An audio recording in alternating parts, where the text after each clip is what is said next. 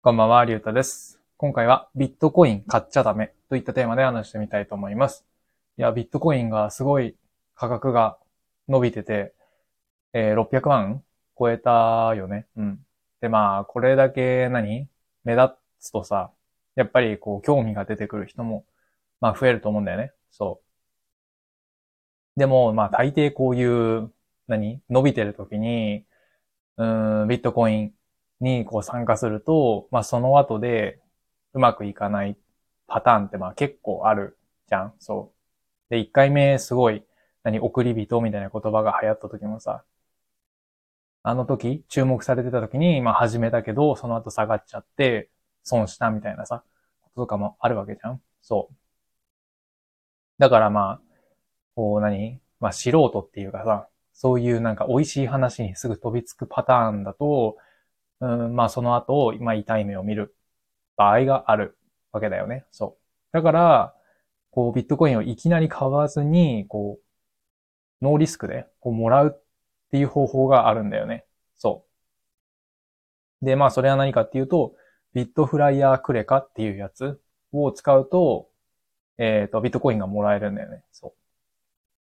で、まあ、何？どうやってもらうかっていうと、その普通のクレジットカードのポイントに当たるものがビットコインでもらえるんだよね。そうそうそう。まあ、例えば楽天カードとかだったらさ、楽天ポイントがもらえるじゃんそう。で、まあそういうポイントをもらう代わりに、こうビットコインがこうもらえるんだよね。そう。で、ビットフライヤークレカーは、まあ2種類あって、まあ普通のと、えー、プラチナカードだったかな？なんかそんな名前のやつ。で、まあ、いろいろ、まあ違うとこあるんだけど、そのビットコインがもらえる、そのパーセントが、まず違うんだよね。そう。で、普通のやつは0.5%。そのクレジットカードを使った分に対してね。うん。で、プラチナの方は1%だったかな。そう。で、僕が使ってるのは、まあ普通のやつ。だから0.5%の方なんだけど、そう。で、僕はそれで、えビットコインを毎月こうもらってるんだけど、そうそうそう。まあでも0.5%だからね、そんなにもらえないっちゃもらえないんだけどね。そう。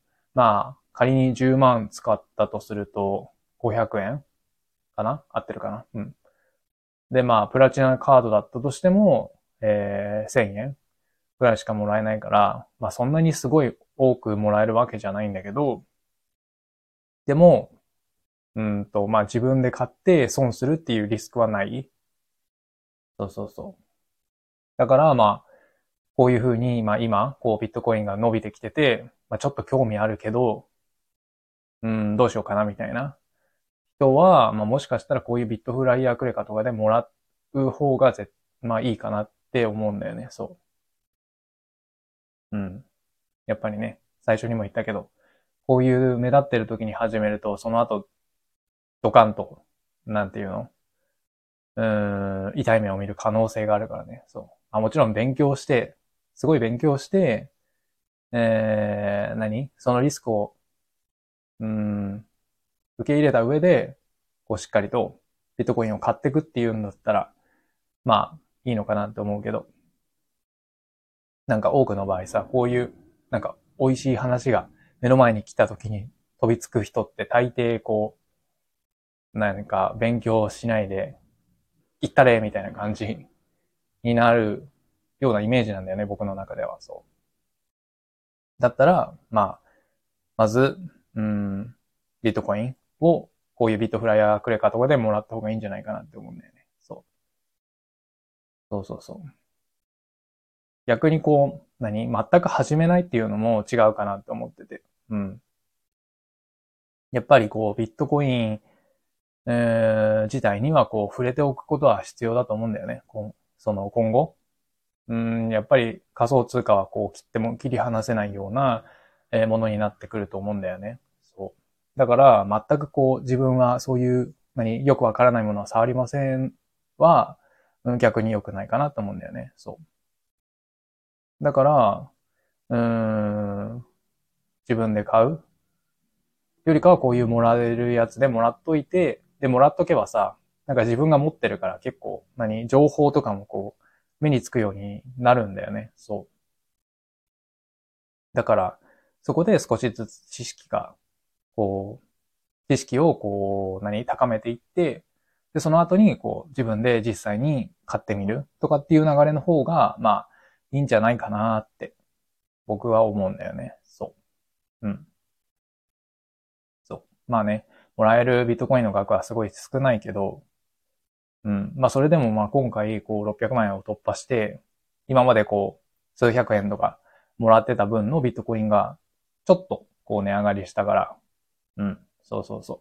まあ、そういう何、ビビたるもんだけど、そういう喜びとかも味わえるから、そう。だから、まあ、最初から、えー、自分で買うっていう選択肢もまああるけど、うん、それよりかはまあもらった方がいいんじゃないかなって思うね、僕は。うん。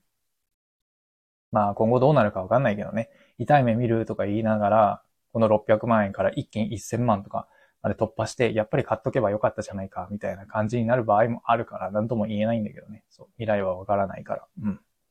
でも、うん。あんまりリスクを取りすぎても良くないのかなって僕は思ってるから、まずはこういうノーリスクで始められるビットフライやクレカとかで、をもらっとくのが、まあいいんじゃないかなって思ったので、そう。だから、まあビットコイン買っちゃダメって思うんだよね。そうそうそう。そんな感じかな、今日は。はい。最後まで聞いてくれてありがとうございました。じゃあまた。